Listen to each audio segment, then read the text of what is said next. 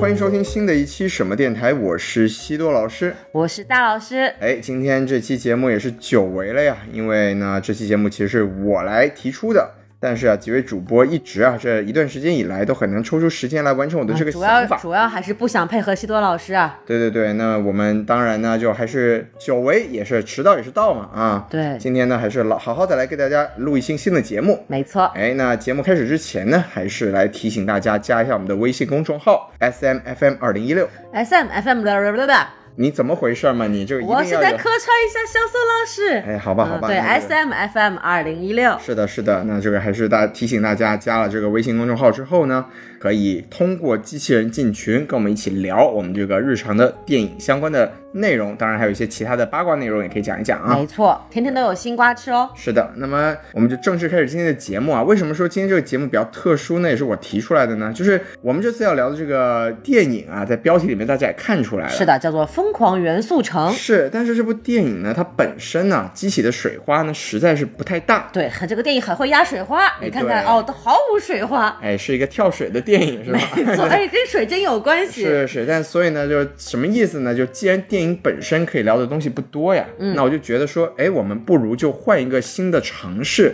对，因为这个电影嘛，它虽然说口碑票房好像都不怎么地，是的，但它出品的公司呢是这个皮克斯啊我。听起来好像很厉害的样是，那子。这个皮克斯呢，也是我个人一直以来都非常推崇、非常喜欢的一个动画工作室，嗯，非常的 sweet，哎，非常 sweet 的开对心。 ，sweet air 来自什么美玩国意儿的电动画公司啊。哎，没有关系 啊，这个大家也知道，就是皮克斯出品必属精品，这个也是以前的一个比较知名的 slogan。对，一度成为一个就是动画产业里面被奉为标杆的这么样的一个公司。没错，那么为什么到了现在呢？到了这个疯狂元素城，来到了这么一个情况。从我个人的角度来说，就想通过整个皮克斯的这个公司发展的历程，来跟大家一起探讨一下，为什么皮克斯会走到今天这个情况。对，我们现在西多老师要化身西多教授了啊，职称往上走一走是吧？历史也来说一说。对，那么嗯就不妨先把这个话筒交给咱们这个大助教，是吧？啊哈那大助教，您这个觉得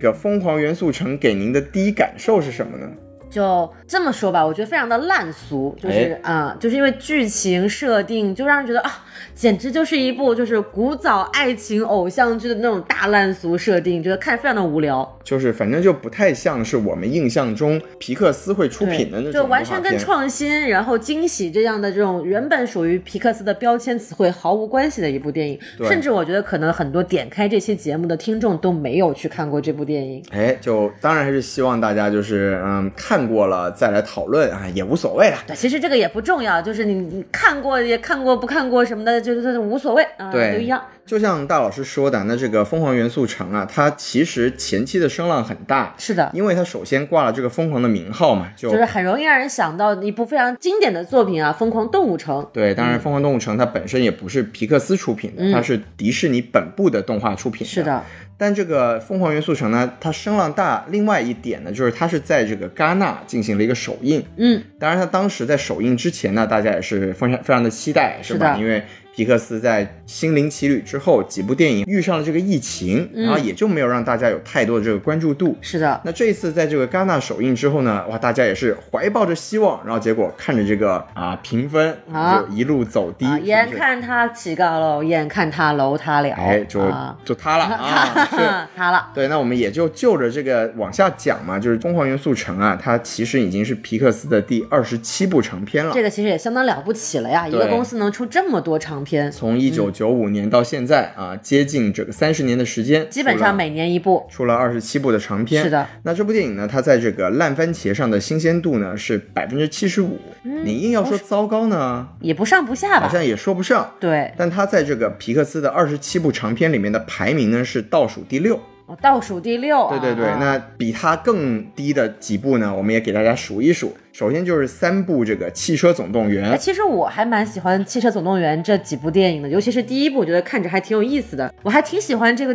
这个动画的原因是一般把汽车拟人化呢，会把它的大灯作为它的眼睛。哦，是对，而这个《汽车总动员》呢，反而是把这个挡风玻璃做成了眼睛。对，你看就嗯刚才大老师停了一下，就在想，这到底是《汽车总动员》还是《汽车人总动员》呢？啊，对 对对，恍惚了一是下，恍惚对了一下，没错。对，那这个关于《汽车总动员》这几部呢，我们一会儿在这个历程的细数中也会提到。没错那除了这三部之外呢，还有就是一个《恐龙当家》嗯啊，评分也是不高， ，The Good Dinosaur 这个对对对电影我还是看过的，哎啊是。然后包括还有就是前几年一个也是引起了皮克斯很大口碑争议的一部电影，叫《光年正传》，啊，也是这五部呢排在这个元素城之下，这也是令人毫不意外了，可以说是的，是的，对，那我们就回到《元素城》这部电影啊，我们就说为什么我们可以说这个《元素城》呢？它既体现了一部分皮克斯的属性，但是它又离我们想象的皮克斯很远。对，我觉得其实，在聊这个事情之前，不如先来谈一谈，这个西多老师之所以作为皮克斯的一个忠粉，他对皮克斯有什么样的印象？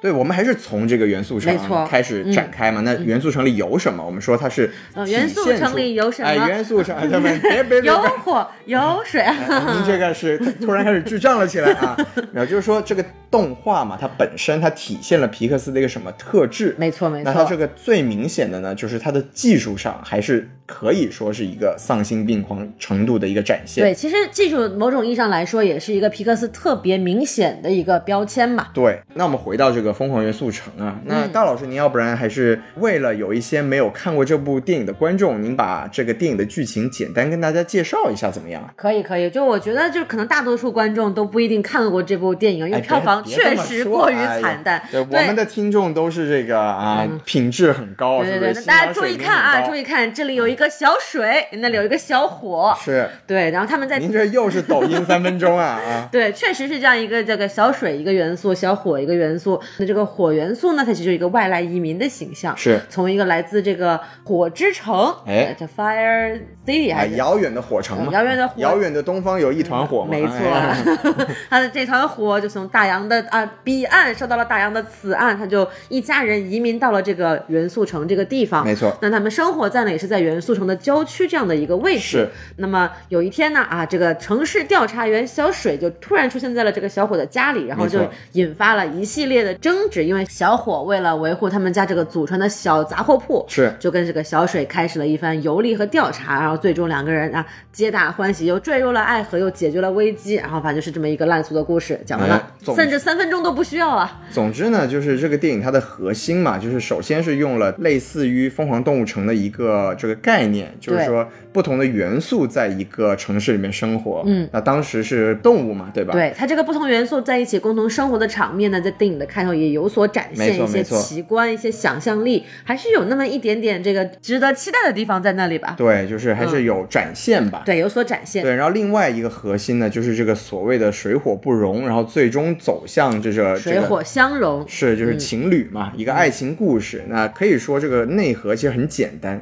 但皮克斯的故事呢，其实从头到尾它的内核都不复杂。嗯，继续说吧，我们既然把这个剧情给介绍完了，我们回到《疯狂元素城》和皮克斯关系的一个相关的讨论。那首先从我们的角度来说，《疯狂元素城》它有什么部分是体现出了它是作为一个皮克斯的作品出现的呢？嗯那一个最明显的、最直观的来说呢，就是它从技术上来说还是非常的登峰造极，甚至可以说是丧心病狂的展现的。没错，没错。对，那简单的说嘛，那我们刚才说了，这个两个核心，一个水元素，一个火元素，这两个东西，它在动画的角度来说，其实本身的呈现难度都是很高的。没错，而且我们之前在很多电影里面，包括聊《阿凡达》那一期节目的时候，也有提到，就是水啊这个质感。在作为 CG 画面呈现的时候，其实是非常非常困难的，是的因为它涉及到很多复杂的光线的变化。但是皮克斯作为一个丧心病狂的技术宅，他哎，竟技然术宅可还啊，他行？竟然做到了，就是他把这个水的这个形态做得非常非常的好。对甚至剧情中最后有一段这个小水啊，男主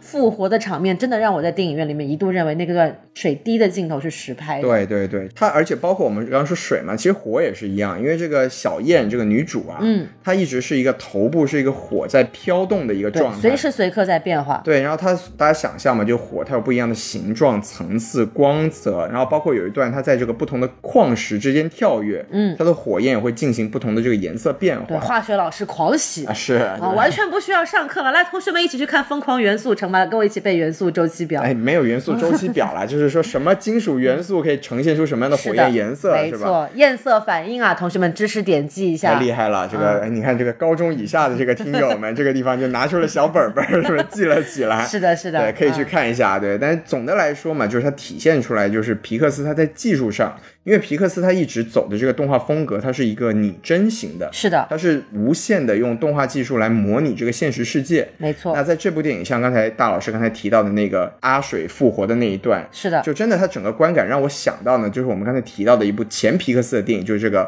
恐龙当家》，没错 g o o d Dinosaur》。我记得很清楚那部电影，因为它是跟《Inside Out》的《头脑特工队》啊同年上映的。那《头脑特工队》它就是一个概念很强、内核表达也很厉害的一个电影。那《Good Dinosaur》这个《恐龙当家》当年看的感觉就是，哇，这电影讲了个啥呀？但是它的技术就是也是当时它这个风景的呈现呢、啊水的呈现呢、对是真，的还原这个恐龙世界的样貌。对，是真的让我在这个电影院里面有一种呆住的感觉，就嗯我看这个《疯狂元素城》的感觉，就跟我看《恐龙当家》的感受真的是非常接近的一个体验。嗯然后我后来一查这个演职员表，哎，巧了，同一个导演。好嘛，原来是同一个人。哎对，就是这个彼得孙啊啊，那他其实呢也是一个这个咱们一个少数族裔嘛，他是一个韩裔美国人，怎么就咱们少数族裔对了？亚裔嘛，就是在在美国的少数族裔， 对对对，是的，那他其实这个《疯狂元素城》嘛，也是根据他个人的一个经历来改编的，没错因为他的父母也是从这个韩韩国对移民到了美国纽约，然后在这个纽约的布朗克斯啊 （Bronx），就如果大家对纽约了解的话，就纽约五区之一，他们也是家人在那里开了一个杂货铺。然后这个彼得孙啊，就是在那样的环境中长大，然后就在这种因为 Bronx 也是黑人很多嘛，然后纽约大家也知道，就是美国的这种。腐朽的资本主义文化的一个核心体现的地方，然后他作为一个少数族裔，在那样的环境中成长，所以这部电影其实映射出了很多他个人的一个感受。那这个我们也是一会儿在讲这个皮克斯故事内核的时候，可以再再进一步的再讲这个问题。再讲回这个技术啊啊、一个背景的小知识嘛，就是这个《疯狂元素城》啊，它在啊我们都知道动画是需要渲染的，没错，它的这个渲染的过程中呢，使用的这个处理器的核心呢、是超过了十五万个，十五万个是什么概念这呢？是什么概念呢？就是我们跟这个皮克斯自己的动画比较，就是皮克斯的第一部电影《嗯，玩具总动员》当年用的这个核心是二百九十四 个。火，对，就是你看三十年三十年间，这是就是一个非常指数级别的一个变化，就包括后来零三年的这个《海底总动员》，就你看过了十年，其实当时的进步也是从二百多个到了这个九百二十三个，没错就，你看现在一下子十五万个了，天哪，就是无法想象。是的，就是你可以说，就是皮克斯在这个技术上真的是一直是走在这个动画制作的一个前列的。包括我们其实当时，如果大家听我们的老听友啊，就当年我和王老师和这个可倩老师聊过这个《超人总动员二》，他说这个动画呢，其实它有很多时候是可以展现出一些真实的实拍的情况下没有办法展现出的一些光影啊，或者说一些质感的效果。没错，那在这个渲染的角度来说呢，皮克斯可以说在这部动动画电影里面，在《疯狂元素城》里面是继续往前走了一大步。可惜啊，就是我们在这个 啊、观感上呢，可能不会有太多的人去在意这些东西。对，其实就是很简单的一个道理。很多时候，技术从百分之九十八到九十九的时候，对你能看得出来一点点，但是从百分之九十九点九九九往百分之百走的那段那段路程啊，可能需要花非常非常多的精力，但是很多人肉眼，包括很多专业的人士，可能都不一定能够直观的感受得出来。是的，是的，而且它其实我们说回来，它也不是电影最重要的一个核心部分。是的，对，那我们跳回来嘛，我们刚刚说了一些《疯狂元素城》的这个背景也好，数据也好，那我们就回到皮克斯了。我们这一期是为了捋皮克斯嘛，我们就说为什么《疯狂元素城》的这些丧心病狂的技术可以体现出它是一个皮克斯作品这么一件事呢？一个小背景嘛，那皮克斯其实本身它从基因里来说，它其实是个电脑公司，它不是一个纯纯的制片公司。它其实从起步来讲，它就是以技术驱动的。那我们讲讲一些历史嘛，小历史。这个皮克斯啊，其实我们当年在我记得聊这个《寻梦环游记》的时候，我也跟大家就跟听友们有简单的讲一下这个故事。皮克斯它的前身其实是卢卡斯影业的一个电脑动画部，一个小部门。对，就卢卡斯影业大家知道嘛，就是当年七七年拍出了这个《星球球大战》战。嗯哎，《星球大战》一出来，大家就全全美国甚至全世界的人就震惊震了，惊了，说哦，电电影可以这么拍啊！还能这么玩儿？对，所以卢卡斯他也是一个很有前瞻性的人嘛，他就专门在他的卢卡斯影业里面成立了这么一个电脑动画部，就啊以后我们所要做的这种特效啊这种东西就由这个部门来做。那这个电脑动画部呢，当然也是在影业里面就是做一些这这一方面的一些工作嘛，那包括也可能会接一些外面的公司的一些这个特效。那么为什么它分离出来呢？就是在一九八三年的时候，这就是一个个人的事情了。当时乔治·卢卡斯啊，他就面临着一个离婚的情况。哎，那离婚呢？你看这些头部电影人是不是有一个公司离婚，它就涉及一个这个财产分割了，对吧？嗯那，财产呃分割，他当时就说，哎，我这个要分割的话，我这都是企业，那不方便，我需要一些现金流，那我就决定把这个啊、电脑动画部给卖出去。当然还有一些背景啊，就是这个部门它本身呢，它盈利能力并不强。但是里面呢又有很多技术大拿，就包括后来皮克斯的一个掌门人之一艾德卡特莫尔啊，他就说，哎，你就给我们一个机会，你卖我们出去，我们自己去寻找一些这个市场的机会，嗯对说吧？教练，我想做动画，对，教练，你不要就这样子舍弃我，对不 对？啊，但当然就还是被舍弃了。嗯，而且在其实，在八三年呢，他就想卖了，但是在那个环境下呢，能看好这个技术或者说这个方向的人，他并不多。也需要有一个有前瞻性的人才能做这是件的事情。那就这个时候前瞻性的人就出现了，当然也是过过了好几年了，对，到了这个一未来的超级前瞻大拿是吧？是的，就嗯你看，一九八三年他开始卖，一九八六年的时候，有一个人呐、就哎，当时也是郁郁不得志，啊，就是这个人啊，他刚从自己上一家公司被赶出来啊，拿了几千万，然后就说，哎呀，我这我就不信老子搞不出一些什么事情来。就是我有这么多钱要干点什么呢？对，然后他当年呢，在八六年就花五百万美元啊，八百八六年的五百万美元也不少了，非常厉害。但是当时他从上一个公司把他的股份买断出来呢，他的身家是有大概七千万美元左右。嗯，就他当时他的目标啊，就是说我拿五百万美元买下这个公司，然后未来再投入五百万的这个研发基金，然后我就想让这个公司呢朝着我对他策划的一个方向，哎去发展。哎，咱们说了这么久，到底这个人是谁啊？哎，这个人鼎鼎大名，是不是？我就是哦谁啊呢？史蒂夫·乔布斯。我厉害了，对，，乔布斯他当时买下这个皮克斯啊，当时还不叫皮克斯嘛，当时就是这个电脑动画部，他买下来的这个目标啊，是因为他不是从苹果被人赶出来了，是的他自己又另起了一个电脑公司叫 Next。嗯，他就觉得说，我就这个，哎，这个特效公司嘛，做动画也好，做技术也好，辅助我的另一个电脑公司。没错，对，所以他当时的想法是这样的，所以这个皮克软斯、啊，硬结合，两手抓，两手都要硬，您瞧瞧，他还是有一个想要和自己的母公司，就想和这个苹果说，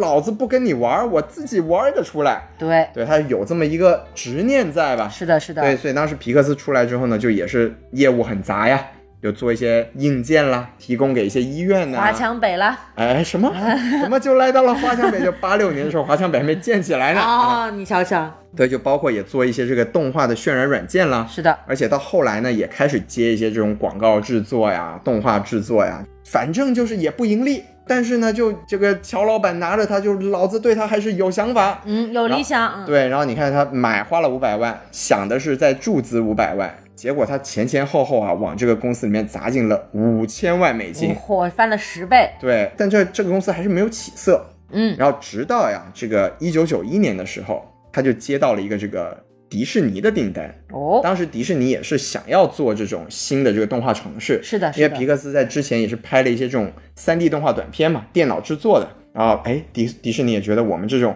老厂牌也要做一些这个新的这个新方向。没错，因为其实九几九几年前后，迪士尼也是遇到了很大的这个财政危机啊，是的，就是包括几部的这个公主电影上映呢，都不是特别的受到奇效，所以他们那个时候也是一个非常谋求转型和创新的一个阶段。没错，这个话题我们在这个小美小小美美当人真鱼是 哎也提到过了，对对嗯对，那当时呢，就确实也是折腾到了九一年，然后接到了迪士尼的订单，然后九五年《玩具总动员》正式上映之后，皮克斯才真正的成为了一个让大家熟知的公司。对，因为《玩具总动员》这部电影上映的时候，其实也是跟《星战》很类似，就是大家会说，哦，原来动画片还能这么拍。对，嗯呃，这个事情我们在一会儿来数这个啊、呃、皮克斯的历程的时候，也嗯会再次提到这个事儿。是的，对。那么说回来，这个《疯狂元素城》啊，就你看，我们说它体现出了皮克斯这个技术核心，但是它的问题在哪呢？其实它的技术还是很强。但从我个人的角度来说，就是我们刚才也讲了，皮克斯它的动画逻辑是，它做的东西是要让你觉得在物理世界中，在真实世界中是可信的。那《疯狂元素城》它一个很大的问题就是，它虽然技术登峰造极，但是它整体的世界观的塑造，它没有达到一个让这个动画世界让我们可信的一个程度。嗯，这其实是以前皮克斯一直以来做的非常好的一点，但是在这个《疯狂元素城》是没有实现。这当然是我自己的观点啊。就比如说呢，我我们最近在玩这个塞尔达嘛，对吧？嗯，就我们就觉得这种哎物物质之间的互动其实是很重要的。包括像这部电影，它既然主打这么一个元素属性，元素之间和这个世界的互动，这个、属性的反应，对它这个核心必须要可信，才能让我们能看进去。那像这部电影呢，就有很多这个冲突，我就我们就觉得细节，对，就比如说你看这个火元素，它刚刚来到这个元素城的时候，它这个去按别人家的门铃，因为。当时就是为了体现说他在在这个环境里面格格不入嘛，嗯，因为他们是新移民，然后本来这个城市里的移民是水元素和啊土元素，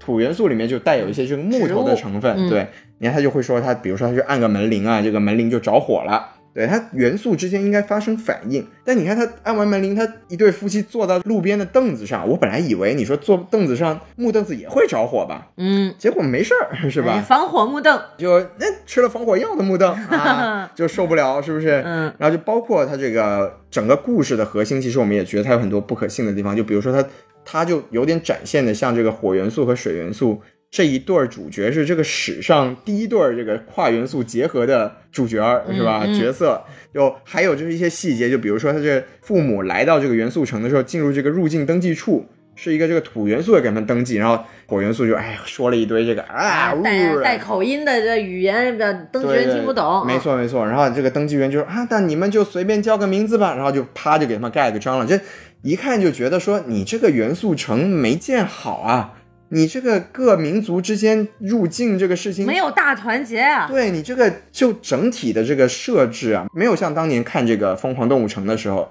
就让你感觉说，哦，你来到了这个地方，它每一个细节都觉得它这整个城市的设定是可信的，是可能真实存在的。就它其实是背景设定上给自己增加了一些一些麻烦，但是这个麻烦如果做得好的话，其实会很出彩，但是它就没有很很细致的去解决这个问题。它想呈现，它比如它中间有一段情节是这个小火这个火焰的这个小女孩，她这个在家这个把玻璃给震碎了，然后她利用自己的这个火的技能把这个玻璃又重新复原，就把。硅给融化了，哦硅给融化了，啊、然后又变成了玻璃。这段、哎、你看这个化学又可以来记笔记了，是不 是？对，就其实这一段它其实是非常有设计，就是精心设计来展现这个火元素跟其他元素之间的这种产生的反应的生活状态的一些细节。是但是在更多的日常的一些状态下呢，又没有展现这样的细节，并且还有一些很奇怪的设定，就比如说他们的这个城市的轨道交通就一定要有水在里面。哎，然后这个火元素这这个移民之城。那又生活在这个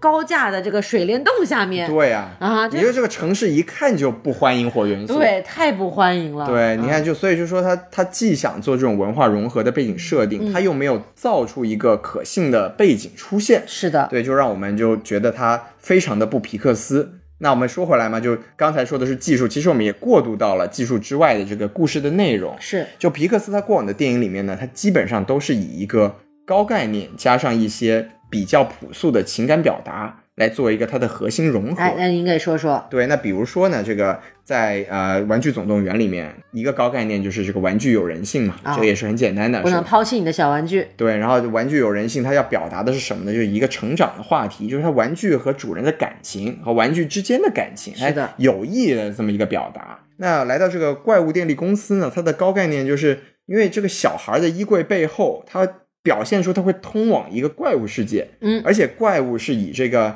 小孩的尖叫啊、嗯、尖叫来作为这个发电的这个能源能源啊来源。然后他讲的其实还是一个这种友情，然后包括他有一个萨里和这个大眼仔去培养一个小孩，跟他们去培养感情。成长的这么一个，嗯其实也是跟所有的小孩都息息相关的这么一个话没错题。对，当年就很多人的感受就是，我本来是就小孩子，很多小孩子本来是在家里自己睡觉的时候很害怕，嗯因为觉得这个衣柜后面有怪物嘛。但是看完这个电影之后就不害怕了，因为他觉得哎，怪物也不可怕，他会陪伴着我们一起成长。对，这种东西是皮克斯就非常非常了不起的一个高概念加上情感的一个融合。其他的更不用说，像这个《头脑特工队》和《心灵奇旅》，他就索性是把人的情绪和思维做了一个拟人化的处理。其实这也跟元素城的思路是一脉相承没的，错把一些抽象的东西把它具象化，然后呈现出来拟人化的这么一个故事。对，那我们说回来这个元素城嘛，刚才大老师也带到了，嗯，它这个高概念是存在的，它就是把元素不相容，但是又如何生活的这个高概念，放到了一个共同生存的空间里面去做这个情感冲突，最后是想表达一个种族融合、世界大同这么一个话题对，。但我觉得这部电影给我的感觉是，它先它主题先行了，它先对它想我要表达一个民族大融合的这么一个主题，那我用什么方式来呈现呢？哎，导演拍脑袋一想说，哦，水火不容这个好，那我们就用水火不容来做吧。是，所以它最严重的问题啊，在我看来，就是它的这个情感连接、情感概念本身做的不够扎实。是的，而且啊，它还是以一个情感作为内核主轴的电影。这个你看，我们看到后面，我们比如说一个最最最最不能原谅的问题，就是他一直在强调说水火不相容，是要不然你会浇灭我，要不然我会蒸蒸发你。嗯但是最后怎么解决的，就是两人一牵手，没事儿发生。好，真爱之之牵手，对嗯这个东西，它就和它整体的高概念冲突了。就是你本来你要用这个高概念来做这个情感的戏，但你用情感直接洗掉了你要做的这个高概念的核心，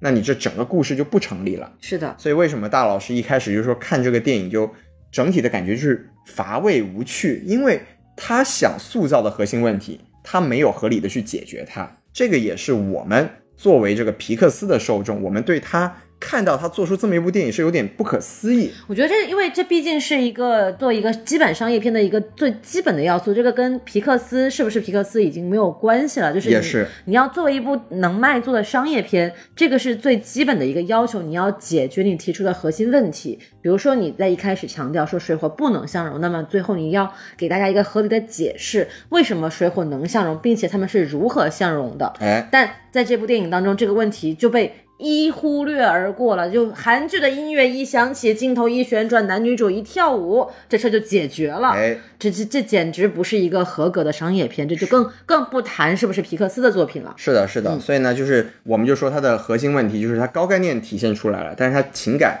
内核矛盾都没有解决。是的，皮克斯，我们刚才说了一些评价比较低的电影，其实都存在这样类似的问题，只是做的不好的程度各有高低。那除了我们刚才说的呢，比这部电影评分还低的五部之外呢，包括像《勇敢传说》，其实也是它的高概念和情感没有很好的结合起来。然后包括还有一部这个由星爵和荷兰弟配音的，可能大家也很多很多都想不起来的这个二分之一的魔法，其实也是相似的。它这个高概念和情感表达没有很好的融合起来，这些都是在皮克斯的序列里面，大家对它有所要求，但是它没有很好的做到的一个部分。是的，哎，那我们刚才说了这么多元元素城不行的地方啊，啊包括这个前面有一些不太好的电影 啊，我们哎还是应该来讲一讲，就是我们喜欢皮克斯的部分，对吧？可以。就可以我们不妨这个大老师，您要不然来浅浅浅的来跟大家讲一讲，这么多年了，您最喜欢的这个皮克斯的电影是哪一部呢？我我先在讲最喜欢的皮克斯电影之前，我先来讲一下我看的第一部皮克斯电影，哦就是有一部电影叫做《重重特工队》。哦，《重重危机》对，啊《重重危机》非常非常早的一部电影了。是的这部电影是我在上小学的时候，老师在教室里放的。厉害了，哇，当时我看完这部动画片的感受就是，哇，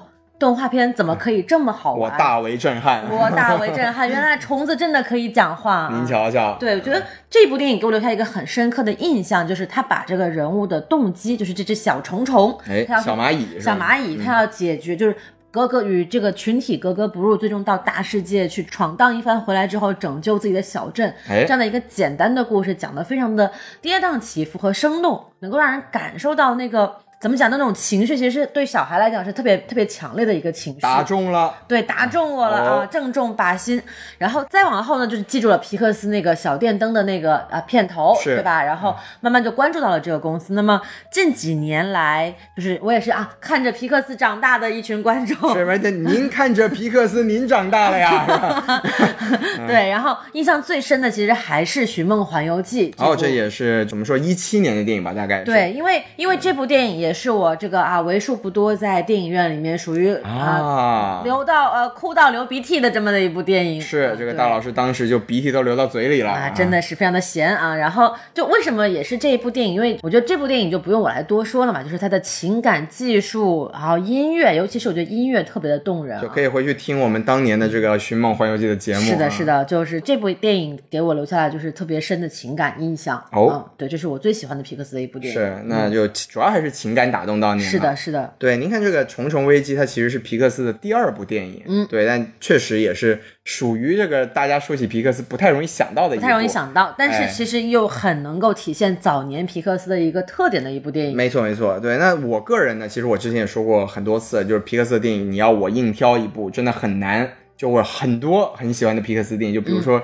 像《超人总动员》，我很喜欢，然后《料理鼠王》，我很喜欢。那就说完，我也非常喜欢，对我觉得吃的看着真的很好吃啊。对，就哪怕是老鼠，就真的很那《料理鼠王》也是很了不起，就是你看他用一个这个老鼠作为厨师的主角，然后让很多人看完之后就没有那么怕老鼠了。对，能够接受，竟然觉得哎，这个东西我想尝一尝，想试一所以就是试。老鼠在厨房里出现，居然是合理的啊！嗯对，但是我自己最喜欢的就还是这个瓦力，嗯，机器人总动员是吧？当年当年这个国内的译名，对，那为什么喜欢瓦力呢？就首先它这个拍摄模式，就技术啊这些我们就不讲了，高概念什么的也不说了。它的拍摄模式了不起，它当年一个动画片，它用了一个近乎默片的方式来拍，是的，这个也真的是你想在这个零九一零年的时候看到这样一部电影， 大为震撼，是不是？是对，而且呢，你说回来，就是它核心也很简单，就是机器人之间的小爱情。但你更加往往外拓展一步，它是真的可以让你相信整个世界的。就是它当时它的高概念不仅是说这个机器人有感情，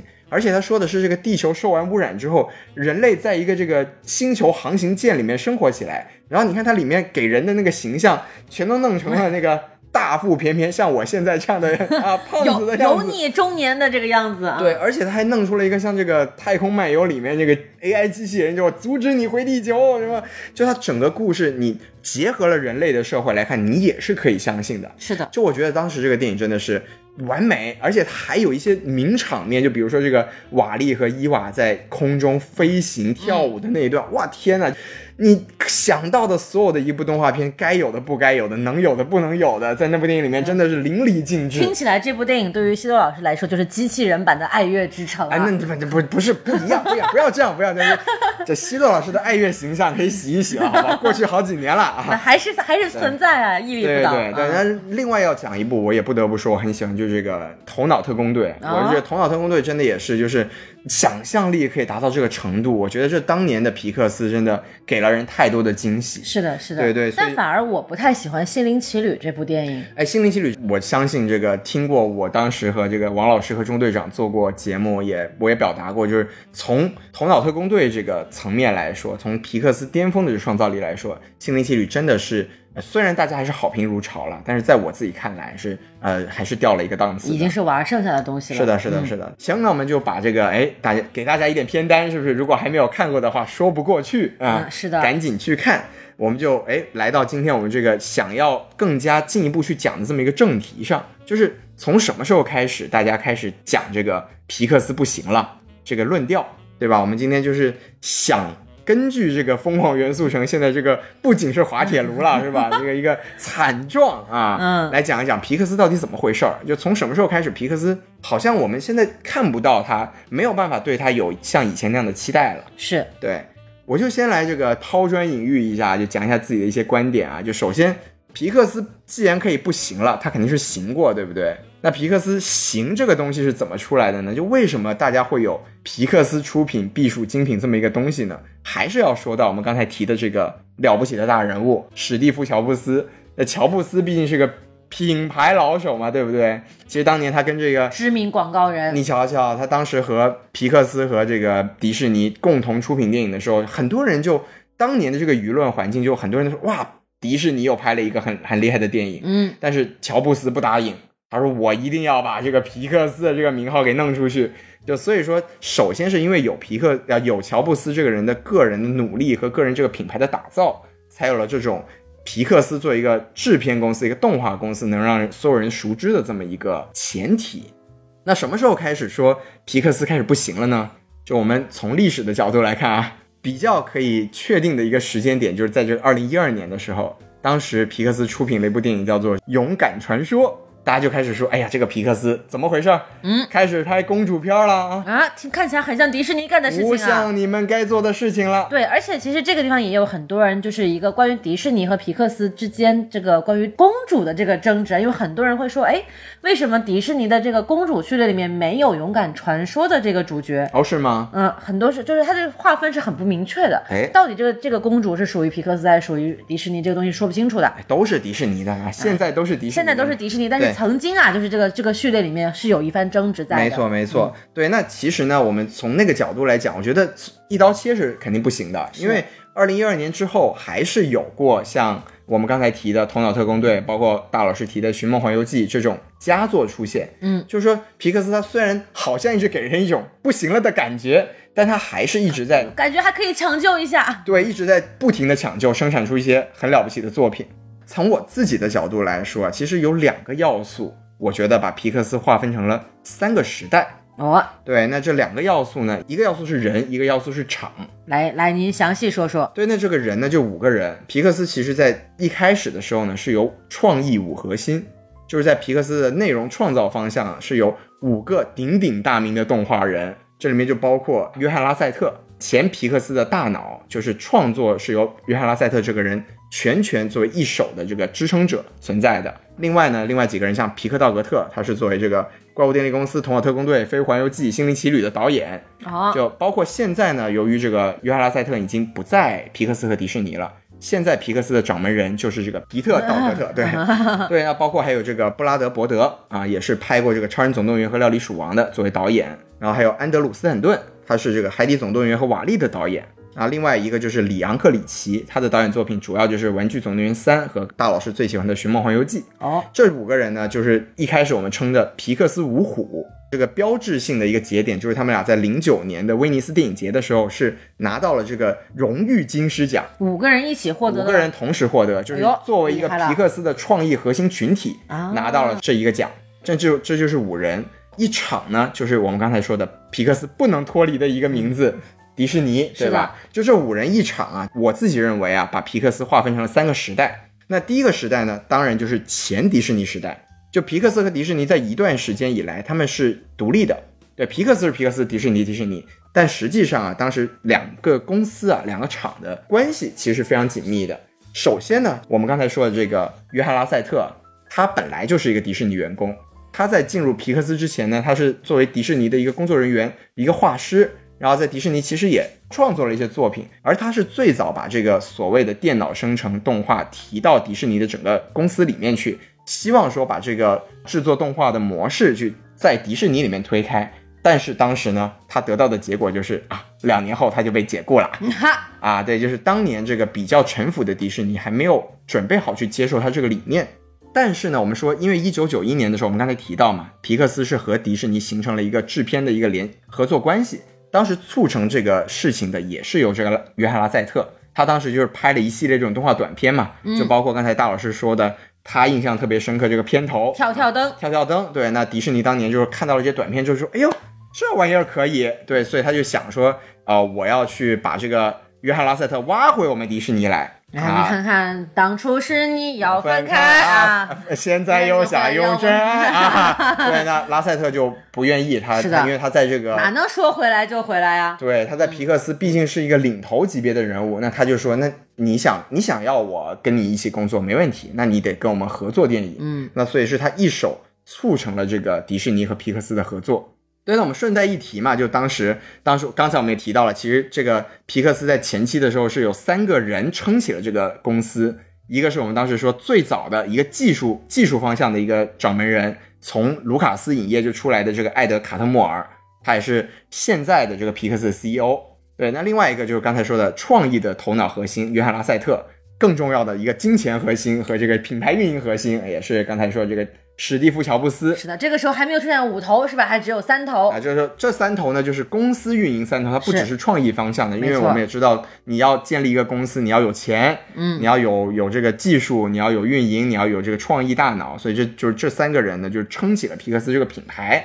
最早的时候，对，最早的时候，嗯，我们为什么说到这个呢？就是还是想强调一下，就是说乔布斯这个人，真的，我们现在回看呐、实在是一个了不起的时代先驱。嗯，一个是我们刚才也强调了嘛，就是在皮克斯和迪士尼合作的时候，他就先来强调我们要突出皮克斯的这个品牌，这个观念和意识，当年的这种制片厂啊，是真的很少人能想到的。是的，就哪怕说到了今天，你看一部电影很好看，你也其实大部分的观众也不会想到说啊，我去查一查这个是哪个公司做的，对吧？对，就是其实一度来讲，这个在好莱坞的动画片制作公司都是会有各自的名号的，比如是的说当年跟皮克斯齐名的还有一个叫做蓝天工作室啊。对，对，可能现在大家都已经忽忽略这个名字已经很长时间了。他们出过冰河时代的一系列的作品，没错当时也是非常非常大受欢迎的，包括市场上和口碑上。哎但是现在渐渐的，这些小的工作室啊，所谓自己的独立品牌，好像逐渐也都被这些大厂吞没了。但是是的这个后面我们再说啊，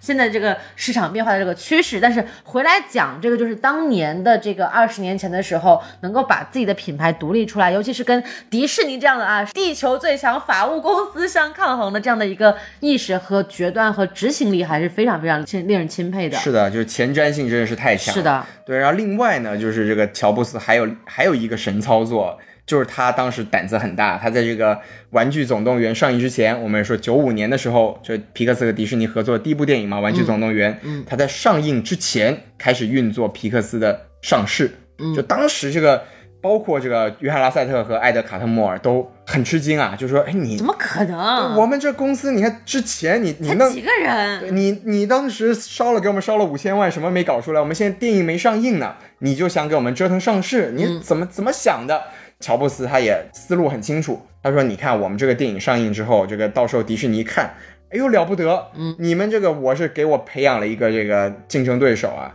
那我们以后和迪士尼的合作，他肯定就要跟我们重新谈条件。那我们如果作为一个这种独立的小公司啊，我们就没有什么砝码去跟这个大厂去谈一些这个具体的条款没。错，这就是为什么很多小公司很快就死掉的原因啊。没错，那当时呢，他就说我们就来折腾上市。那上市成功了，如果电影不行垮了，那皮克斯不就是死吗？就也没什么损失，是不是？是的万一这个电影要是成了，我们和这个迪士尼来谈新的条件，我们可就有砝码了。那时候现金流也有了，公司的体量也上来了。不得不说，就是乔布斯了不起，他应该是穿越过来的吧？真的，他就他就安排了在这个《玩具总动员》上映之后一周，皮克斯正式上市，当时直接融进来一点几亿的这个现金流，哇，一下子就是腰杆就挺直了，对不对？乔布斯，哎，再拜一下啊，乔、乔帮主 啊，了不起， 请给我们一点这个光芒好不好？带我们飞啊！对呢，说回来嘛，就说为什么皮克斯和迪士尼的关系一直都很紧密的？就其实，在二零零六年以前，皮克斯所有的电影都是和迪士尼合作的，无非只是说一些，比如说版权的所有啦、票房的分成啦，然后制片的这个发行模式啦这方面的一些区别。到了二零零六年呢，就正式的由这个迪士尼当年花了七十四亿美金，哇，七十四亿美金， 你想想，再对比一下当年乔布斯投入的这个五五百万万美元对啊，是的，是的，七十四亿就当时也是一个天价了，就是迪士尼就完全正式的把皮克斯收到了自己的囊中。嗯，当然这里面还有一些背后的故事啊，比如说当时也是迪士尼换了一个新的 CEO 嘛，就是这个鲍勃伊格，我们大家也也很熟悉，也是现在的迪士尼的 CEO。本来皮克斯之前跟迪士尼的合作都闹了很多不愉快，因为之前的这个迪士尼的 CEO 叫这个迈克尔·埃斯纳，就是一个职业经理人嘛，和这个乔布斯的关系也闹得很僵。但是也是换了这个鲍勃伊格之后呢，就成功的实现了这世纪性的一个啊收购。在二零零六年这个节点之后，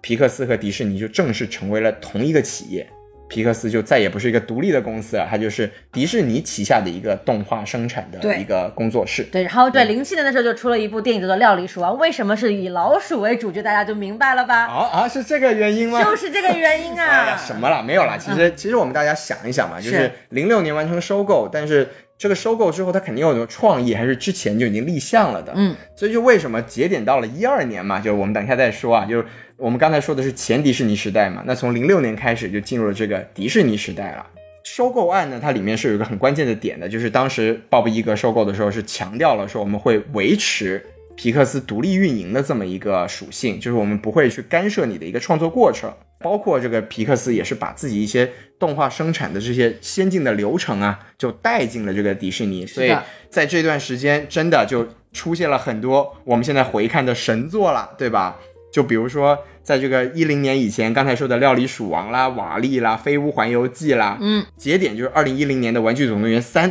哇，当时《玩具总动员三》是提名了奥斯卡最佳影片的呀。对，它对甚至不是最佳动画长片，是的，是的，就非常了不起。然后，哎，就开始出现这个跌下神坛说了。那为什么我们刚才大老师开玩笑说《料理鼠王》以老鼠当主角？我说这个东西跟迪士尼其实没什么关系，就因为它收购之前呢，肯定是有一些立项呢已经在操作的过程中了。是的，他，但是他在这个直到这个一零年呢，可能有很多电影都本身就是由皮克斯自己就在内部已经在创作了，只是后来就以这个迪士尼共同出品的这么一个方式来发行出现了。对，那到一一年出现了这个《赛车总动员二》，当时这我印象中啊是皮克斯第一部烂番茄没有及格的电影。对，然后之后呢，二零一二年的《勇敢传说》，二零一三年的《怪物大学》这几部电影的口碑呢，其实你要说糟糕也没有那么糟糕，但就已经和大家对皮克斯的一个惯有的想象出现了出入了，就觉得，哎，你没有以前的那种想象力了。就比如说《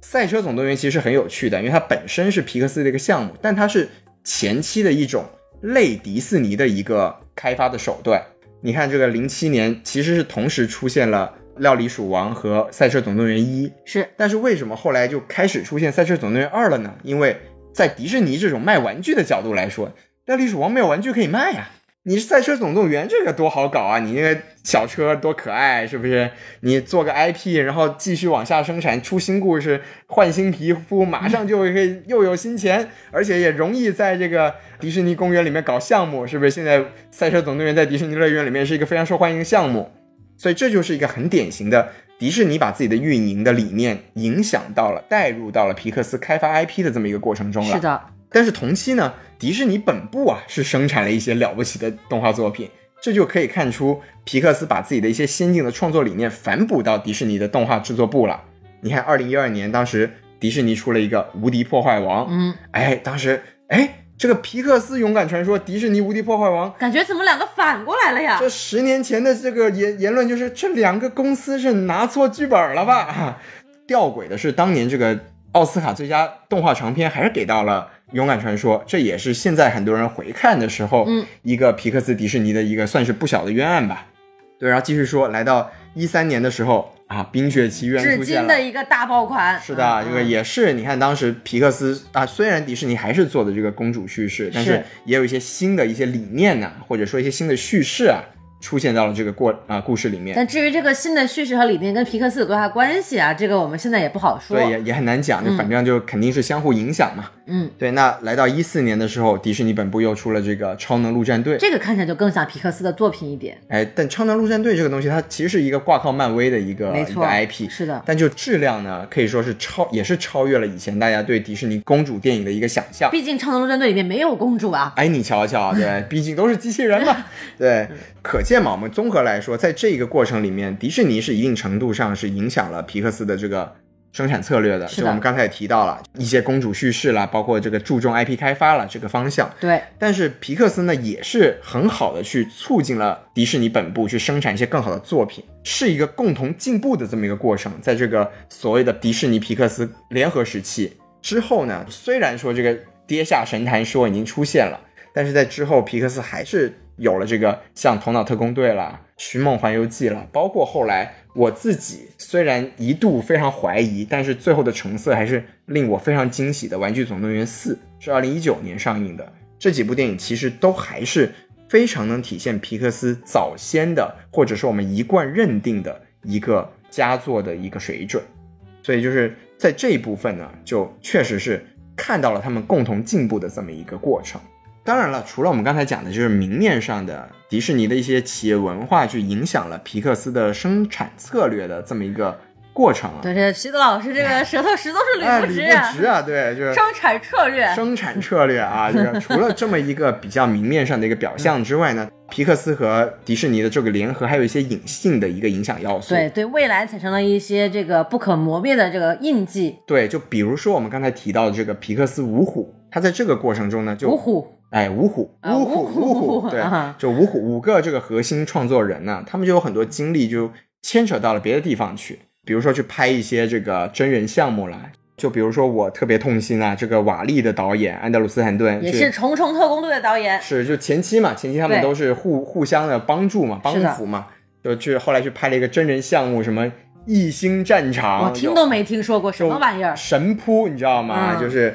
包括像这个布拉德伯德也去拍过，呃，《明日边缘》啊，你知道吧？啊就是哎还是乔治克鲁尼演的，没错其实就是给这个迪士尼的乐园拍一个项目的周边，啊！对，你看，就这些导演他们的精力就被牵扯到了一些真人项目上，然后包括他们也不得不去一些迪士尼的项目去当一些制片人啊、统筹啊，包括一些技术支持啊，所以本身在这个动画创作上的精力就被牵扯掉了。这是一些隐性的一些要素，为未来埋下了一些隐患。对。当然，我们从这个导演个人成长的角度来说，这都无可厚非。你说，比如说我一个动画导演，我有机会去操持一个几亿的真人项目，我这确实对我来说肯定是一个就事业上的一个上升嘛。就包括安德鲁斯坦顿，虽然我吐槽他《异形战场》，但是他后来也，比如说去导演过一些《怪奇物语》，他也导演过呀。这一方面其实是导演自身是拓宽了一些自己这个工作的领域和范畴。但从我们这种喜爱皮克斯的角度来说，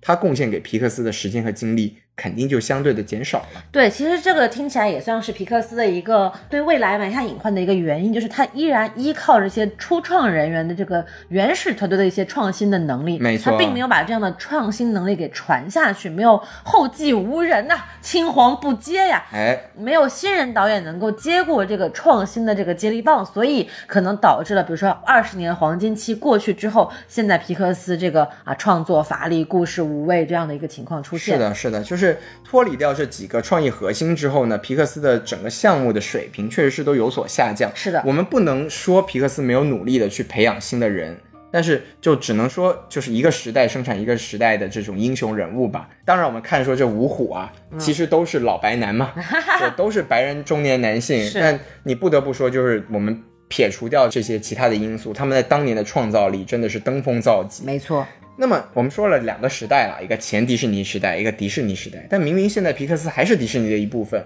为什么我还专门划分出了一个新的时代呢？除了我们刚才说的这个五虎啊，就这里面其实有个最关键的人物，就是约翰拉塞特。就是约翰拉塞特，他其实在皮克斯被收购之后呢，他是作为皮克斯和迪士尼两个动画公司的一个核心首脑的一个地位。那么一个节点呢，就是在二零一七年这个 Me Too 运动发生之后呢，约翰拉塞特也是因为一个职场性骚扰这么一个丑闻，就被开除出了这个迪士尼。所以我现在新划分出来这个时代就是后约翰拉塞特时代。哇，这么重要，对，因为其实在我个人看来，啊皮克斯整个发展流程里面，虽然说五虎的创作力都很重要，但约翰拉塞拉塞特这个人真的是非常重要的一个核心人物。像当时其实《玩具总动员》的整个核心是他提出的，嗯，包括你看前期的很多电影，哪怕说像啊、赛车总动员》这种，我自己不是很喜欢，但是这种有扩大这个皮克斯版图的尝试的这种作品，也是由约约翰拉塞特来牵头的。可见这个人他的这种工作能力也好，创意的这个思维范畴也好，包括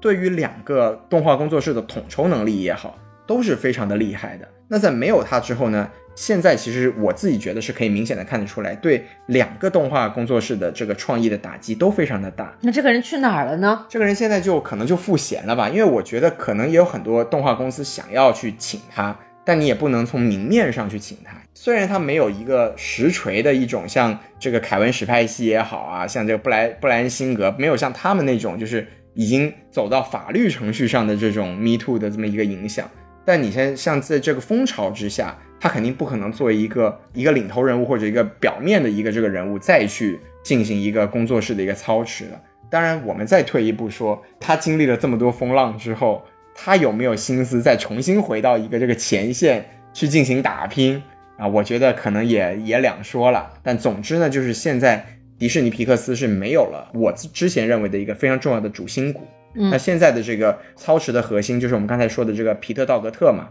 其实心灵奇旅这个项目，我觉得就非常的典型。你要说这个高概念也好，或者说整个故事的逻辑，或者说他想表达的东西，和早先的啊、皮克斯的内容都是非常的接近的。哪怕说我们就说和这个《头脑特工队》都是是非常的类似的没错，它也是由这个皮特·道格特来主控的，《头脑特工队》也是皮特·道格特作为导演嘛，但是就是没有了约翰·拉塞特，他整个故事或者说整个设定的完整性和这种感人的地方、触动人心的地方，它就是缺乏了那么一层。你说具体嘛，我们作为外人，我们没有办法真正去了解说约翰·拉塞特在整个公司里面起到了一个多大的作用，或者说他影响力到底是怎么样的。但只从我们这个直接的观感来说，没了他之后，全部项目就整体来说比以前就降了一个档次。是的，对，当然呢，约翰拉塞特只是其中的一个体现，就他是 Me Too 下去的嘛。这就是另外就是一个时代的问题了，就是从一七年这个 Me Too 事件展开之后啊，我们也可以很明显的看得出来啊，皮克斯是更多的把这个讲述故事的核心转向了一个少数族裔的叙事或者 LGBTQ 的叙事。这里面有很多这种很争议的东西，就比如说这个《光年正传》，它其实里面是加入了一个其实并不重要的一个 LGBT 的一个同性恋的一个情节，所以就在很多的国家遭到了禁映。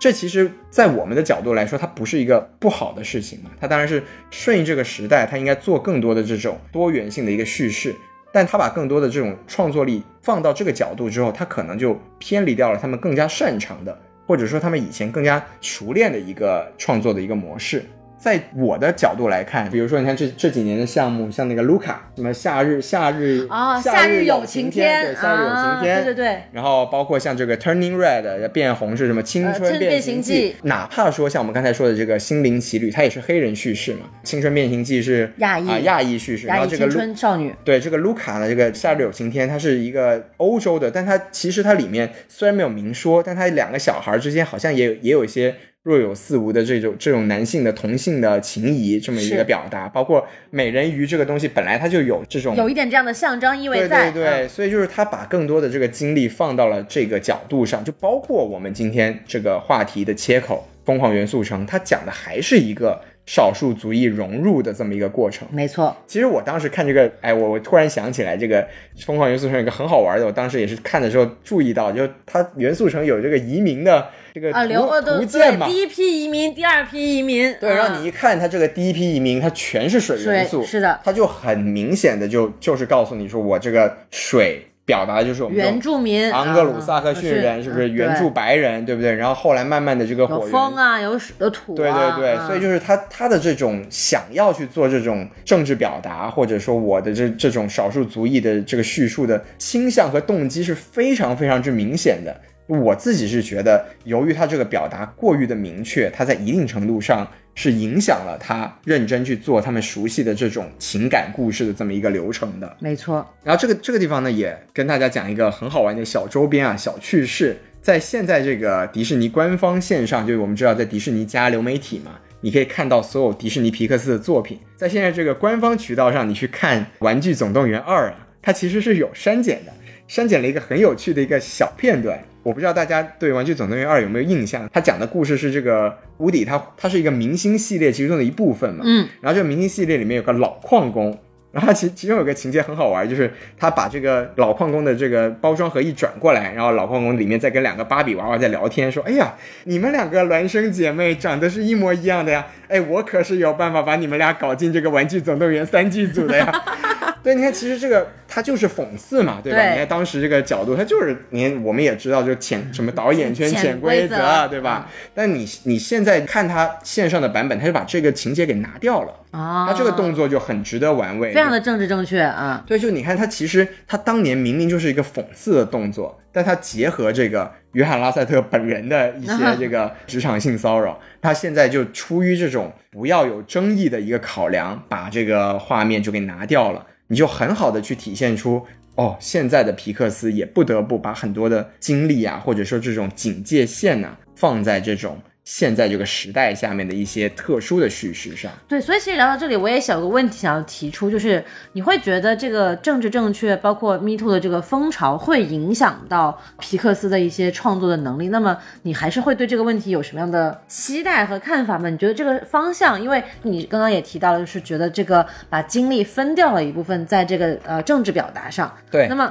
你觉得这个东西他们是应该继续往下做下去呢，还是有所回归到原来的这个创作思路上来呢？我觉得，如果以我们这种站着说话不腰疼的角度来说，就是做好平衡吧。如果说你有能力，你有这个精力，你也有这个野心，还希望把所谓皮克斯出精品的这么一个路线走下去的话，你是要有一定的时间和精力放在你更加熟悉的一些精品生产的这么一个过程中。嗯，但是我自己还是咋作为一个啊纯纯的自由派嘛，一个纯还纯的还是我 liberal 们在聊小美对对人鱼对那一期的时候聊到的一些话题。对对对，嗯我觉得就是这个时代，它不可避免的就是主流的叙事需要有一些向少数族裔或者少数群体去倾斜的这么一个动作。对，嗯我觉得这个其实也是对所有的这个美国的电影制片厂提出的一个，就是所有人都需要面对的一是个的问是题的，如何去平衡那种政治趋势、潮流议题与自己本身创作能力、习惯和惯性的这样之间的一种关系。我觉得是所有的电影制作人都需要去面对的一个问题，包括迪士尼本身，是的因为像小美人鱼出来这么大争议，然后票房的表现其实也在全球层面不尽如人人意的一个情况下，哎其实怎么样去把这种原始 IP 继续开发的能力和当下潮流议题想要去追逐的一些话题，它相结合起来，这个其实是很考验人新一代的这个创作人的这个没能力嗯错的。，对，就时代叙事总是当下创作者必须要面对的一没个议题。错，没错，对是。的，这个也是其实文艺作品必须承载的一个使命嘛。哎，那这个东西呢，我们等一下在最后一趴，我们可能再稍微再展开一下，是的，是哎聊的，一聊。对，只是刚好聊到了这里，我们来发散思维一对对下。对，那我们嗯说回皮克斯嘛，刚才我们说了一些就是后约翰拉塞特时代一些政治风向叙事对他的一些影响，是包括 Me Too 啊，包括这种少数族裔、少数群体的叙事，还有呢就是另外一些时代的影响呢，就比如说现在是一个流媒体的时代，皮克斯啊，他典型的是一个慢工出细活，然后认认真真的把自己熟悉的、适应的东西给打磨好的这么一种生产的模式。嗯，那他在现在这个流媒体的时代就很不适应了。是的，那你比如说迪士尼自己的迪士尼家，我就每年我就得上新项目啊，嗯，对我要给你 KPI 啊，你的这个出不来，我没有时间让你就是老老实实的按照以前的这种啊、慢慢拍，慢慢去磨，然后磨出来了再上映的这么一个模式去做是的了。而且这个经济也不允许了，你不像以前吧，以前你看皮克斯电影多好，它票房上是可以体现出来的，没错，那你看现在这个疫情三年，皮克斯几部电影，从《心灵奇旅》到这个青呃青春变形记夏热夏夏夏日日有晴晴天到《青春变形记》，它都是没有上院线的，它直接在流媒体上面就出现夏日了。有晴天在国内还是上了院线的。哦，是吗？嗯，对，就是就是说，你这发行模式改变之后呢，你对这个所谓工作室盈利的这么一个要求，你也很难去按以前的这个模式去继续以它的熟悉的那个工作模式去进行了。没错，对主因为要他你的这个工作节奏发生了改变。没错，没错，也因此嘛，就是你看迪士尼，它现在因为要赶这种流媒体也好，或者说做 IP 也好，它的资源也就逐渐的不向这个皮克斯去进行进一步的倾斜了。是它更加愿意的去做一些我能看得见的，我比较熟悉可的，控的、可预测对，的。像小美人鱼这种 IP 改编，像这个漫威这个不停的拍新剧，然后我我现在的目的是要让这个流媒体的人数赶紧上来。电影的大势不好，我也不求你们去做精品去卖票房，我需要的是去做更多能卖玩具的，能搞这个乐园的，能把我们这个流媒体的这个能赚呃钱的啊现金流搞进来的，对吧？所以就也慢慢的不向这个皮克斯去进行这种所谓的资源倾斜。那一个最典型的表现就是，本来啊，皮克斯是有一个非常著名的这个考察旅行的传统的。啊，对，就比如说当年我们说拍这个《料理鼠王》的时候，因为他拍的是厨师的事儿嘛，是他当时是整个这个皮克斯团队啊，去这个法国采风，不会做饭，我们吃还不会吃吗？当时一群这个创作者们在这个法，在这个巴黎的米其林餐厅啊，几天从前面吃到后面，从从这个前前场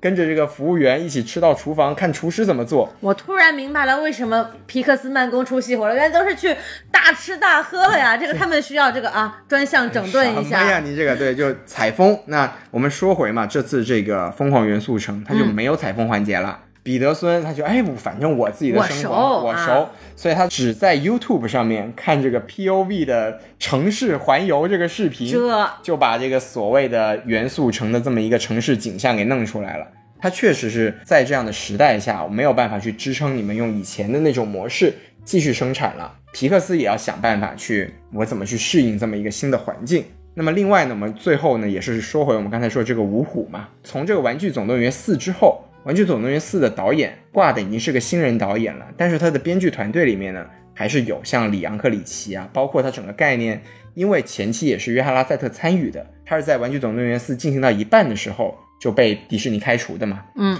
但是在《玩具总动员四》之后呢，我们熟悉的这个创意核心五虎就逐渐的淡出了皮克斯的创意团队，包括我们刚才说了这么多的电影，其实，在《寻梦环游记》之后，包括《玩具总动员四》之后，唯一一个挂名的五虎就是这个皮克道格特在《心灵奇旅》挂了一个导演名号，然后后面的所有的项目里面已经完全没有五虎的身影了。嗯，对，所以就是这个芜湖真的就芜湖了，五虎就慢慢的就呜呼不见没了了，啊是，所以就划分了三个时代嘛，就是我们为回到我们最早说要讨论这个话题，就是皮克斯从什么时候开始显得不太行了？要我自己来说呢，其实是到了这个后约翰拉塞特时代，嗯，我觉得他真正的慢慢的让我看不到了所谓皮克斯以前的色彩。是的，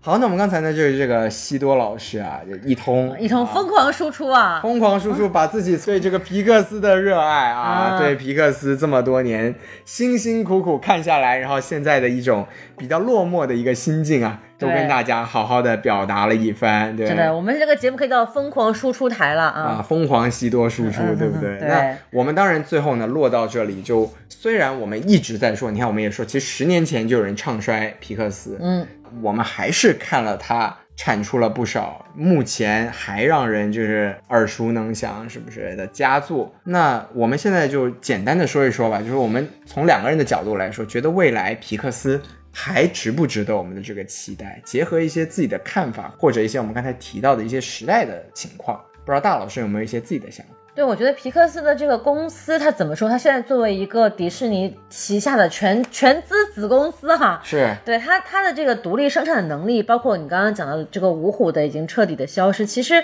对于它自己的公司品牌来说，是一个非常严峻的考验。它大的需挑战啊！对，它需要有新的能够像前五虎一样的人出现，能够独当一面，能够撑起这个品牌的形象的这样的一个新人导演，导演也好，制片团队也好，需要有这样的一个人存在。但是从目前的状态来看呢，其实他们所扶持的新人好像都没有呈现出这样的能力和状态，对所以这也是为什么就是他的作品质量会出现断层式的下跌这样的一个现象的原因，我觉得啊。哎，对，所以它的如果说这个品牌还想维持它曾经的辉煌的话，我觉得它这人才这一方面其实真的是非常的重要。哦，还是人的问题。对，说到底，人才是根本的发展前进动力嘛。哇，您这个就很符合我们国家现在这种嗯人才对，战略、啊，人才是第一生产力您嘛。瞧瞧啊，没错，哎这真个的就确实是这个样子。觉悟略高啊啊。那对那你瞧瞧对你看对大老师这个也是非常 的简单直接，是不是 straightforward 的 啊？直指人才要点，直指对不对核心，对我觉得这个其实是最重要的一点。然后另外一点就是刚刚我提到的，就是它这个时代命题和它的本身的创作惯性之是间怎么样去融合、去打通，其实这个也很重要。这个其实面所有的制片公司都要面临的一个问题，因为呃，我们先撇开其他国家不谈，但是在美国本土，这个已经是一个非常非常重要的，而且是主流核心的一个问题了。没错对，，大老师讲到了这个人才核心，也讲到了这个世界大事，对不嗯对？啊，对。对我就是这个世界大事啊！ 啊展开讲三点，没有哈哈啊，对领导是领 导，您说，领导您说对，啊，没有没有，简简单说说，就是其实我们刚才也提到了嘛没，错就是除了所谓的这种少数族裔或者说政治叙事之外，包括这个流媒体啊，包括这种新时代的电影面临的整体困境，其实对整个动画行业都是有不小的打击的。是对，就包括啊、刚才大老师提到这个蓝天工作室，因为它本身是福斯旗下的嘛，没错所以就跟着啊、呃、一起福被斯卖掉了一起到了迪士尼旗下，然后在今年年初还是去年的时候吧，就正式关宣停布了。解散了。对对对，那当然，现在这个世界上还有几个重要的动画工作室，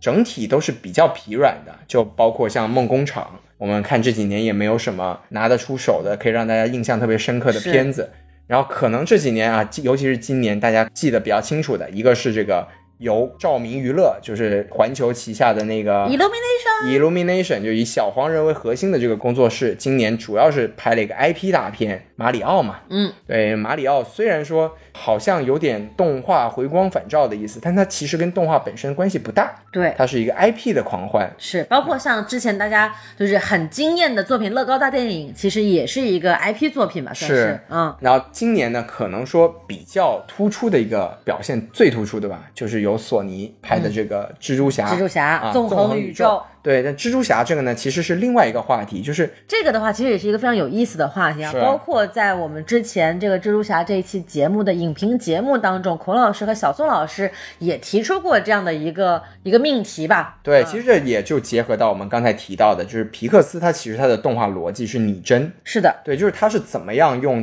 动画来做出让你可信的，让所有观众都觉得它真实可能发生的一个物理世界。对，而这个今年的这个蜘蛛侠，包括去年的，呃，不是去年，包括之前的上一部这个平行宇宙，对，其实它都是一个特别艺术家个人风格化的一个动画作品呈现。对，它体现出了现在动画作品或者说动画电影的另外一种发展方向，就是其实皮克斯他对世界动画电影的一个非常重要的贡献，就是当他做出了这种电脑生成动画的这个趋势之后，大家是趋之若鹜的。他在过去的二十年乃至三十年里面，是引领了整个动画制作的一个潮流。对，有点像动画界的这个卡梅隆的感觉没哈。错，就是你看，包括国内我们现在来看，还是一样的，能把这个建模，能把这个渲染做到顶级，那就是最厉害的动画。是，但今年哪从一八年开始吧，一八年横空出世的平行宇宙，到今年这个纵横宇宙，这个索尼蜘蛛侠的这么一个系列，告诉我们如今的动画审美，如今的动画制作好像有了新的发展方向。那么皮克斯是怎么样去面对这个事情？他是用自己的技术去继续走向一个我们刚才说的技术登峰造极的极端，还是他去结合这种新的动画的风格去做新的尝试？那我也是个人很期待，想看皮克斯他如何在未来的这个规划中、未来的动作中去顺应，或者说是继续走自己的、坚持自己的道路。对，其实我觉得这个这两者之间其实是既可以融合，它没有那么大的矛盾冲突的。因为如果你有技术在的话，你想做你，因为拟真也好，风格化也好，它其实都是在技术支撑背景下的一个方向的选择。对，那么，如果说皮克斯依然维持着自己的技术核心的话，那么他们既可以选择拟真，也可以选择风格化，甚至还可以开辟出另外新的道路，我们还没有想到啊，不知道是。他可以选择不同的风格去尝试，而不是说在拟真这一条道路上就一一条路走到黑了。像《疯狂元素城》其实就有某种程度上的就是钻牛角尖的感觉，哎有那么就是点儿对，我就是我就是我技术上我特别追求它特别厉害，但是完全基本上故事这件事情已经被抛到另一边了，已经消失了。就是哎，你有个故事，差不多大概是这么回事儿是就行了。用故事来支撑技术。没错，没错，其实有点像一个炫技作品的感觉。哎有那这那么个点其儿实就有点把这个走路走偏了。皮克斯的这个动画技术是真的已经啊难以想象了，超乎超乎寻常了。但他现在如果说还是没有办法去平衡他这种技术和情感的一个中心点的话，那他很难去回到以前那种水对，准。这个其实也是一个特别老的老生常谈的一个是话题，是是是技术和内容怎么样去选择平衡的一个问题。对那么回到我们之前谈过的这个蜘蛛侠平行宇宙也好，纵横宇宙也好，它其实也是用一个首先在形式上用视觉一下子吸引住了观众的目光，没错说，哎哇，这个形式好新颖！它这种拼接的、剪贴画的各种各样的街头艺术的形式，把蜘蛛侠的这个人物形象体现的淋漓尽致。但是，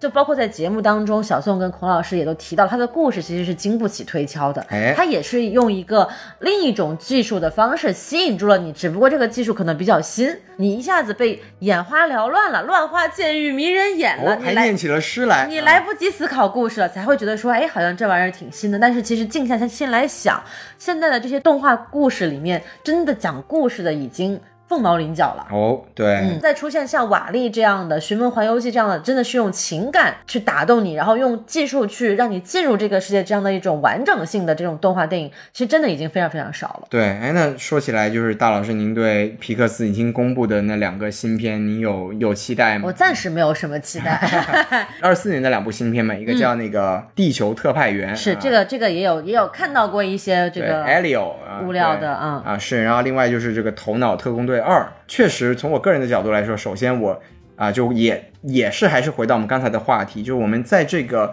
两个已经看到的项目里面呢，没有太看到说皮克斯有在创新的这另种辟蹊径，对还是在走之前的路径，对。然后另外呢，我自己其实是非常不认同像这个《头脑特工队》这种这么漂亮的高概念，你去做续集，我觉得是非常遗憾的。当然，最我希望他打我的脸。再回到大老师说这个人的因素啊，这两部电影也都是新人，都是是我不认识的人，所以就谨慎。说的好像你跟五虎认识一样，我我认识他们，他们不认识我嘛，也就是哎呦这样啊。对对，所以就是谨谨慎期待一下。嗯但是退回来说嘛，作为一个死忠老皮克斯粉，就我觉得皮克斯说了这么多啊，他的基因内核是他有那种去钻研、去创新、去继续把一件事情推到极致的这么一个基因。然后如果说他还能把这种基因去移植到一个新的方向，找到一个新的路径。然后在这个新的时代找到属于自己的表达的模式和那个啊、呃新的一种可以吸引我们的动画的模式的话，因为我觉得嘛，还是人嘛，说到底人就是基因内核，他如果有这样子的精神，那我还是希望，我也相信吧，就是可以在不久的将来看到他们走出一条属于新时代皮克斯的一个，但是又继承了以前的这种我们喜欢的皮克斯内核的东西。是是，对没，错，我是我是还是抱有这样的希望 啊，等待着。没错没错，就是觉得还是需要静下心来去认真的思考一下自己的未来发展路径，对吧？对确实这几年对于各大电影公司来说都是一个迷茫期啊你。瞧我瞧不知道电影还有没有人看，不知道自啊，己的有的有的有的，我们还要看的吗？ 啊，对，不知道这个未来的道路在什么样，尤其是刚刚西多老师提到的这个流媒体，确实它的这个发行方式，然后内容呈现的这个分发的渠道，还有包括人们观影的习惯，都已经发生了巨大的改变。没错，那么，对于这个创作呃已经非常成熟的工业化创作来说，其实是一个不小的冲你击，瞧瞧它，是需要从头、从源头上去改变它的这个生产模式的。哎，对，那么这个其实就是所有人都在一个重新的起点上，在一个新的起跑线上。哎那在这个新的起点上，谁能够冲到前面去，真的就是看当下的这个决策者和这个参与者的这个能力和决断力了。哦，上升了啊，啊对，上开升了开始有这个领导的视角啊、了，开始上价值了，哎啊简。单的说完了三点， 啊，对，也是就标志着我们的节目可能要走向结束了。是是，那我们嗯今天啊，就跟大家叨不叨说了很多个人对皮克斯的这个过去的历史啊，未来的展望，是不对，是其实也是出于就是个人对于皮克斯的喜爱，没才错来了一集这么啊前不着村后不着店，没有任何热点可以蹭的节目。对，嗯也是很认真的积累了一些内容，然后希望大家也是喜欢我们这个模式。如果觉得呃我们这种跟大家介绍一个公司或者说介绍一个趋势这种节目模式呢，也是你们喜欢的话，我们以后呢也会按照这个方向给大家准备更多类似的内容。对，我们也可以来聊一聊一些老片子啊，聊一聊一些系列电影啊。如果大家有想听的内容，也可以在评论区啊打出来，或者是留言告诉我们，我们对也对可以对加入我们的选题策划当中。是的，那么哎，转评赞对不对？啊也对可以打赏。对，家人们啊，走起来对当然最后呢，还是要提醒大家加我们的微信公众号 S M F M 二零一六。 ！S M F M 二零一六，然后也可以进群跟我们提你们的相关意见哦。没错，对，艾特我们就好了，我们都在群里随时跟大家交流啊。没错那我们今天这个皮克斯专场啊，就告一段落， 希望皮克斯能够考虑一下我们的意见啊，你你瞧要瞧好自为之。好自为之。 对，哎，遥远的东方有这两个为你们操心的人呢、对，不要不识抬举。啊。你还说什么？好，赶快停在这里吧。好，拜拜，我们下期节目再见啊。再见，拜拜 Remember me, though I have to say goodbye. Remember me, don't let it make you cry. For even if I'm far away, I hold you in my heart. I sing a secret song to you each night we are apart. Remember me. Though I have to travel far, remember me. Each time you hear a sad guitar, know that I'm with you the only way that I can be. Until you're in my arms again. Remember.